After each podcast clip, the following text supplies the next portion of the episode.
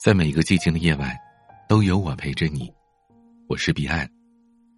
喜欢我的节目，请点击专辑上方的订阅和关注，每晚更新，你都可以第一时间听到。孩子的健康是每一个家庭关注的重中之重。在二三十年前，很多新生儿的家庭都会格外的关注孩子是否会遇到这样的一种疾病，叫做。脊髓灰质炎，而这种疾病到现在已经不会被年轻的父母们所担心和关注了。这一切的变化，都源自于一个人以及他带领的团队。今天，我们就来一起重温他的故事。一九五五年，江苏南通爆发了一场奇怪的疫情。整个城市有一千六百八十人不幸感染，这些感染者大部分都是儿童，其中有四百四十六人因此死亡。他们共同的症状是瘫痪。这疫情就像吃人的怪兽，从南通肆虐到其他的城市，青岛、上海、南宁、济宁等大大小小的城市纷纷告急。一时间，恐慌的情绪在蔓延，人人谈之色变，许多家庭终日闭门谢客。这种让无数家庭陷入不幸的可怕疾病，学名叫做脊髓灰质炎，俗称小儿麻痹症。脊髓灰质炎病毒可以通过消化道传染，会破坏脊髓神经，进而导致四肢不同程度的瘫痪。严重者呼吸机萎缩，最终可能因为呼吸困难而死亡。一位母亲因为孩子感染了这种怪病，四处寻医问药。在他人的指点下，他来到北京的中国医学科学院病毒研究所。他听人家说，这里有一个叫顾方舟的医生，是研究这种疾病的专家。一九五六年一月。顾方舟刚刚从苏联留学归国，被国家派往北京，参与制定1956年至1967年科学技术发展远景规划，并担任中国医学科学院脊灰研究室主任一职。顾大夫，你把我的孩子治好吧，他以后还得走路，还得参加国家建设呢。这一天。顾方舟刚从实验室出来，就遇到了这位四处寻医问药的母亲。这位母亲紧紧抓住了顾方舟的胳膊，眼神里全是期待和哀求。他背上的孩子眼睛晶亮灵动，一看就是个聪明的孩子。但面对可怜无助的母子，顾方舟不得不以几乎哽咽的声调道出了真相。对不起，这种怪病，全世界至今还没有找到治愈的办法。你或者可以找一个整形科的大夫，恢复孩子的部分功能。对不起。听完这最后的宣判，原本眼神坚毅的母亲，一下子瘫坐在椅子上，眼睛呆呆的盯着地板。他无法接受孩子要在瘫痪中度过这一生的现实，而这一幕也深深刺痛了一旁的顾方舟。面对这位绝望的母亲，他爱莫能助，但他暗暗下定了决心，一定要竭尽所学，尽快发明疫苗，别再让其他的孩子被这头怪兽吞噬。一九二六年，顾方舟出生在浙江宁波的一个小康之家。他的父亲顾国光在宁波海关任职，工作还算体面，收入也足够养活一家人。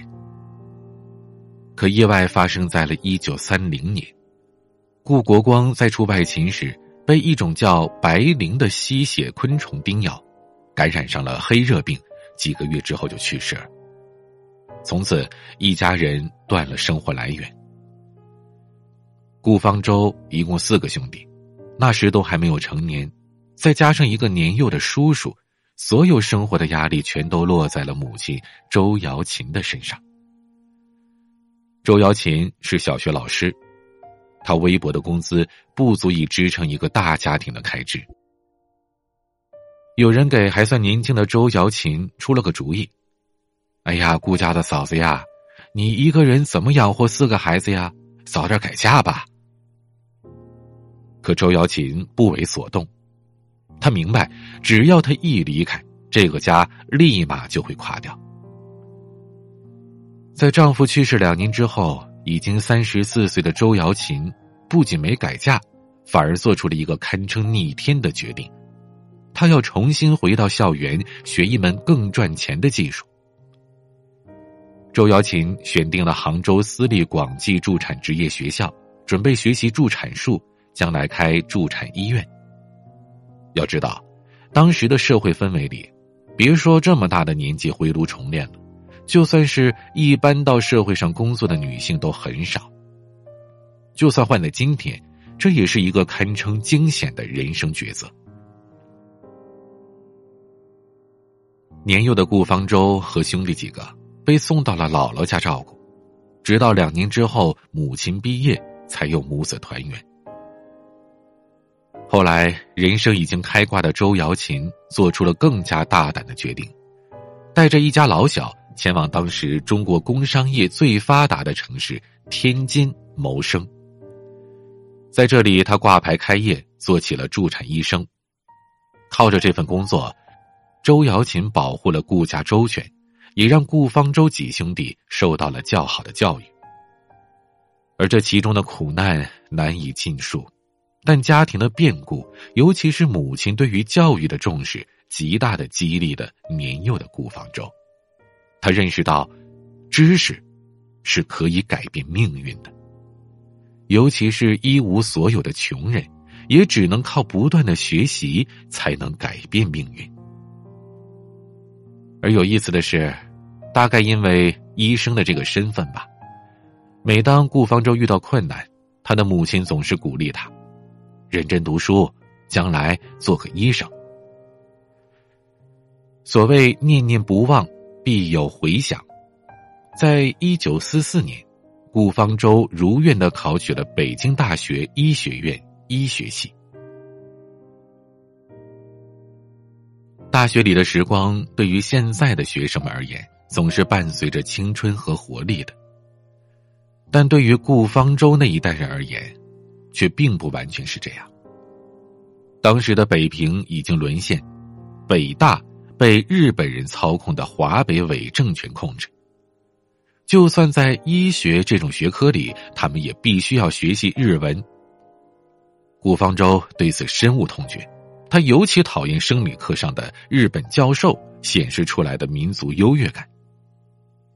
当然了，也有他乐意上的课程，比如公共卫生课，那是我们国家知名的公共卫生专家严敬清先生开设的。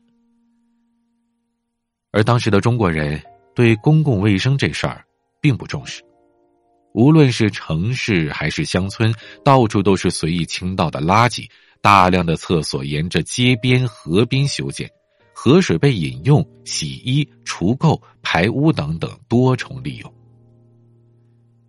当时的婴儿死亡率高达百分之十七到二十，农村人平均的寿命只有三十三岁。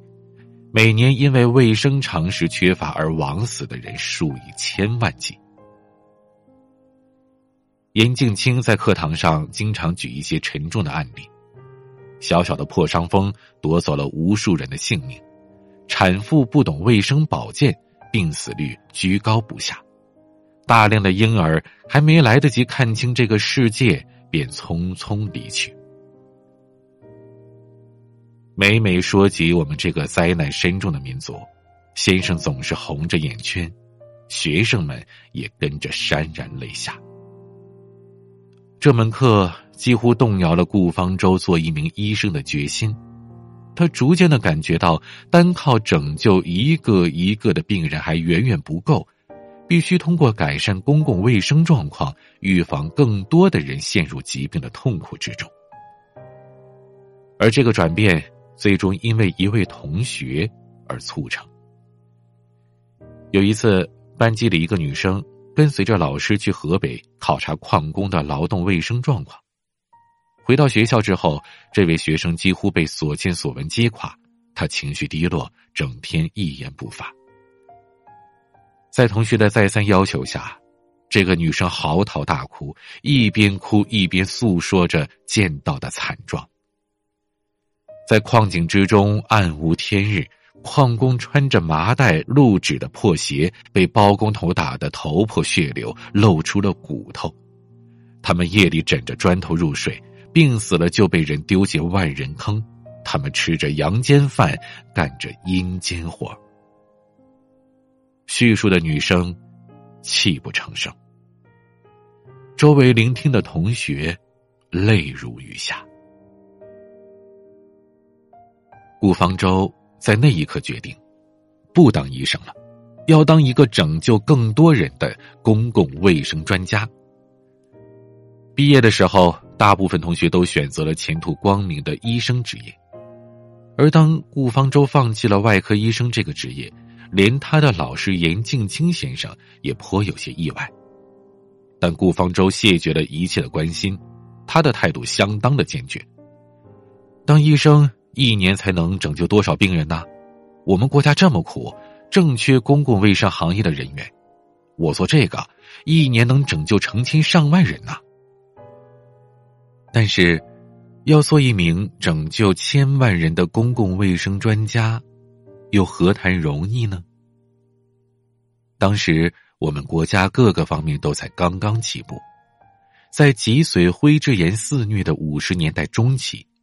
顾方舟被国家指定专门研究这种可怕的疾病，可当时国内除了少数几个专家之外，大多数人对这种疾病几乎是一无所知。医生的诊断也只能依赖患者的临床表现，比如发热、瘫痪等等，误诊率是比较高的。一些损伤、急性骨髓炎、格林巴利综合症等等这些疾病。都很容易被误诊为小儿麻痹症，而更要命的是，就算患者被准确的诊断为感染了脊灰病毒，也无法确定到底感染的是哪种类型，因为脊灰病毒一共有三种类型，只有通过病原学、血清学方面的研究，才能确定国内流行的到底是哪一种。顾方舟和他的团队首先要完成这些基础的调研工作。为此，他们调研了国内十二个疫情比较严重的地区，搜集了大量的患者粪便标准，一一的比对化验，最终建立了脊灰病毒的分离和定型方法。这是顾方舟攻克脊灰病毒的第一站，但也仅仅是第一站，未来还有更加艰难的科研工作，研制和生产疫苗。时不我待。当时的脊灰病毒扩散的速度很快，早一天研制出疫苗，就可以多挽救一些患者和家庭。面对日益严重的疫情，顾方舟心急如焚。在一份给上级的报告当中，他是这么写的：“如果脊髓灰质炎发病率不高，预防工作可以慢些开展；但如今脊髓灰质炎的发病率很高。”可以肯定的是，有朝一日终会在某地来一个大爆发。可是，急也没用。当时世界上能够预防脊髓灰质炎的疫苗生产工艺都掌握在美国和苏联手上。为此，国家再一次把顾方舟派遣到苏联学习。预防脊髓灰质炎的疫苗在当时分为两种：减毒活疫苗。和死疫苗，两种疫苗各有优劣。活疫苗的药性强，效果显著，但是风险比较高，弄不好容易伤到人类自己。死疫苗相对温和，不至于伤害到自己，但能否达到预期的效果就难说了。在去苏联学习之前，顾方舟对于疫苗的工艺其实已经有所了解。死疫苗。无论是从生产的难度，还是所需的成本上来说，都不太划算。这种疫苗的生产所需要的高纯度蒸馏水、十几种氨基酸、幺幺九培养基，这些国内都没有条件保障。一旦大规模生产，只能依赖进口，如此一来，成本会非常的昂贵。而这对于当时几乎一穷二白的中国来说，不太现实。而最关键的是啊，这种疫苗也只能阻断病毒对于单个患者的伤害，却无法阻止病毒的传播。所以，顾方舟决定将主要精力放在活疫苗的生产工艺上。幸运的是，在苏联。得益于此前留学时的恩师丘马可夫教授的相助，顾方舟获赠到三千份美国科学家塞宾研制的活疫苗，这让顾方舟兴奋到了极点，也更加让他想要进一步的研究这种疫苗的有效性和安全性。在规定的回国时间还没到来之前，他就向上级打报告，要求提前回国。带着大量的研究材料回国之后，顾方舟来不及休整，就立马投入工作。但要确定一种疫苗是否有效和安全，并不是那么容易的，需要经过大量动物和临床试验才行。动物试验好解决，关键是如何做临床试验呢？临床试验一般分为三期，从少数人受试，逐渐扩大到更大的人群。当时掌握活疫苗技术的美国人塞宾就是停在了这一步，他找不到人来进行真正的临床试验，所以疫苗的安全性一直饱受争议。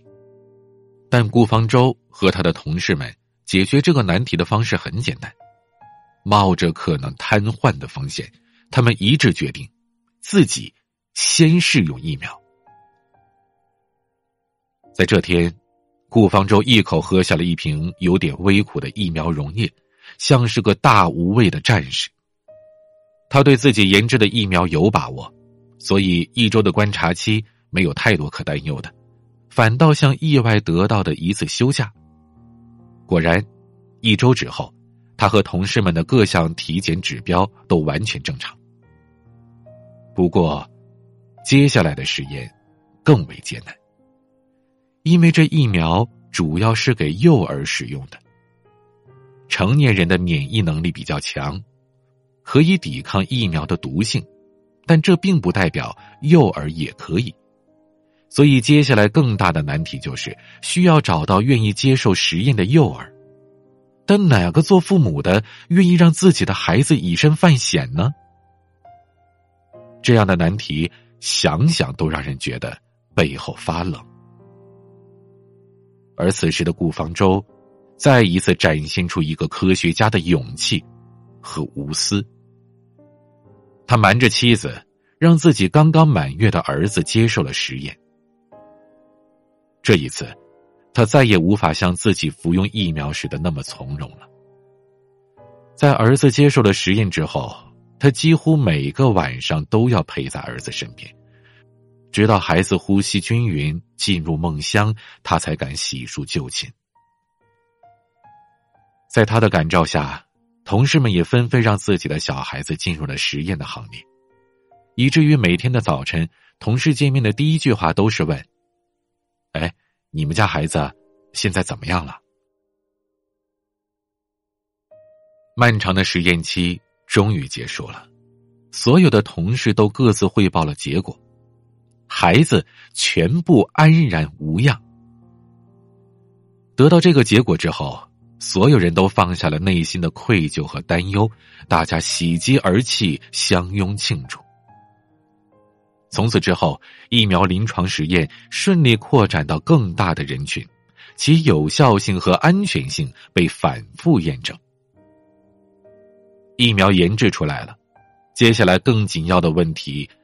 是大规模生产疫苗的研究从零开始，生产同样也是从零开始。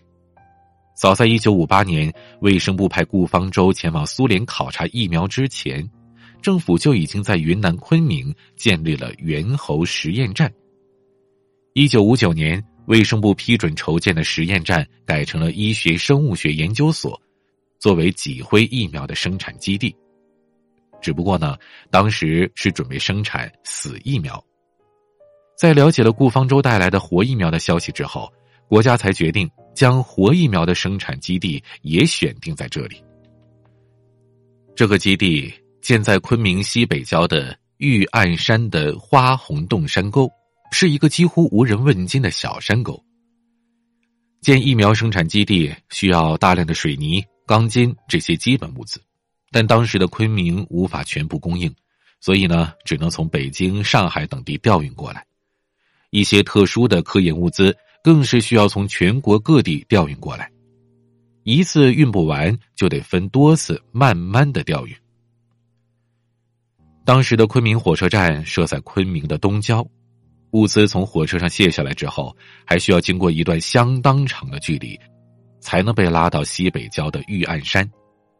但整个昆明城只有五六辆拉物资的货车，而抢着用的单位特别多，很难抢到。没办法，只能用马车来运。但运到玉案山脚下，又面临了一个难题：马车无法上山，物资只能卸在山脚下。要将物资运上基地，还得靠人接力背上去。环境如此的艰苦。这些平时对着各种科学仪器学富五车的科研人员，也经常参与重体力劳动。顾方舟是领导，也是科研骨干，但和其他人没啥两样。扛两百斤的水泥，挑粪给蔬菜施肥，背疫苗下山冷藏，都是日常的修炼。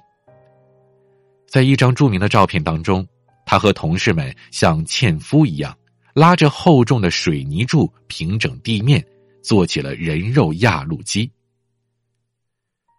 干重体力活的男性本就需要大量的食物来补充体力，可当时正处于三年困难时期，每人每天只能分到九两大米，而他们居住的地方也是简陋到令人想哭，是战争时期留下的防空洞，又冷又漏风。有一些年轻人实在受不了，偷偷溜走了。一名饲养员因为过于饥饿，打起了猴粮的主意。一米八的大个子被抓住的时候，皮肤蜡黄，嘴唇没有一点血色。顾方舟见到了这位饲养员时，就已经心软了，因为他知道，当时几乎所有人都和他有着一样的感觉：饿。在这山沟沟里，认识的人知道他们是留过学的科研人员，不认识的还以为他们是在这里劳改的呢。但在这艰苦的环境里，一九六零年十二月，首批五百万人份疫苗生产成功，并且被迅速的投放于十一个城市。调研证明，疫苗的防疫率达到了百分之九十三，这让顾方舟跟同事们。欣喜不已。一九六三年一月十七日，《人民日报》正式刊发消息：小儿麻痹症有预防方法了。尽管取得了这样的成绩，但顾方舟并没有停下科研的脚步。疫苗需要冷藏保存，否则会失去活性。但当时只有大城市的防疫站才有冷藏的条件。一般的中小城市、农村以及偏远地区是没有办法送达的，而且疫苗是液体，运输不容易，使用之前还得稀释，也不是很方便。家长把疫苗滴在馒头里，一不小心就容易浪费了。受到儿子爱吃糖的启发，顾方舟经过一年多的测试，推出了更加方便运输和服用的糖丸。这颗白色的糖丸一经推出，就大受孩子们的欢迎。脊灰疫苗得到了更加广泛的使用。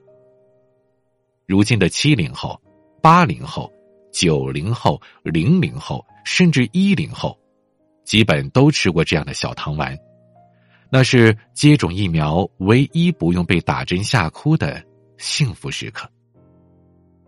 一九六五年。全国农村也逐步推广开了疫苗，预防的效果是显著的，全国小儿麻痹症的发病率逐年下降，有无数家庭跟孩子幸免于难。一九八三年，全国小儿麻痹症的发病率为十万分之零点三。一九八八年，全国仅报告了六百六十七例。一九九四年，仅湖北襄阳报告了一例。从此之后，再无发现脊髓灰质炎的病例。二零零零年，经世界卫生组织确认，中国宣布实现了无脊髓灰质炎的目标。从此，小儿麻痹症这种可怕的疾病彻底远离了刚出生的孩子。我是八零后。我小时候见过班里罹患小儿麻痹症的同学，有些得病的同学因此无法参与大部分的体育课程，甚至产生了严重的自卑心理。那种痛苦，旁人是无法体会的，他给患者和家庭带来的伤害持续一生。脊灰病毒像一颗潜伏的地雷。谁也不敢保证它不会在自己的家庭里爆炸。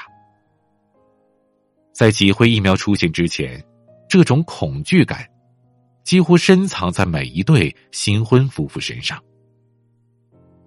幸运的是，二零一八年刚刚进入成年的零零后们，已经不会再有小儿麻痹症的同学了。我觉得，无论是零零后、九零后。还是任何其他的 N 零后，都不应该忘记为阻止脊灰病毒肆虐而奉献一生的科学家顾方舟，以及那些为此付出了所有的科研工作者。如今，唐婉爷爷走了，但他发明的糖丸疫苗依然护佑着我们和我们的子孙后代。在媒体注意力分散的当下，我更是觉得有义务传播糖丸爷爷的故事，不为礼赞和颂扬，只为道一声谢谢，顾方舟先生，谢谢您的糖丸，谢谢。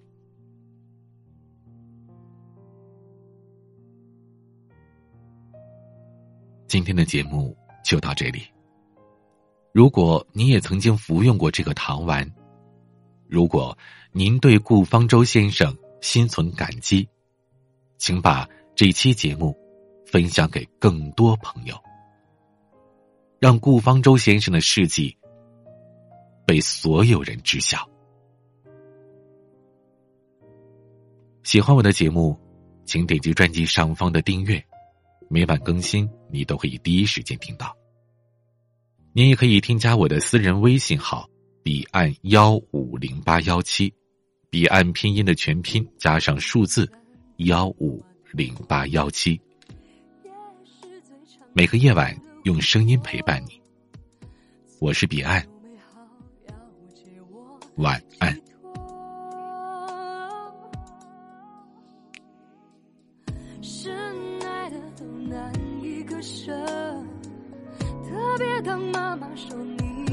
好好的，永远是让他骄傲的女儿。所以我曾和恶魔斗过几回合，就算他极端恐吓，不我手言和。所以当去日不多，会是我该成为的我。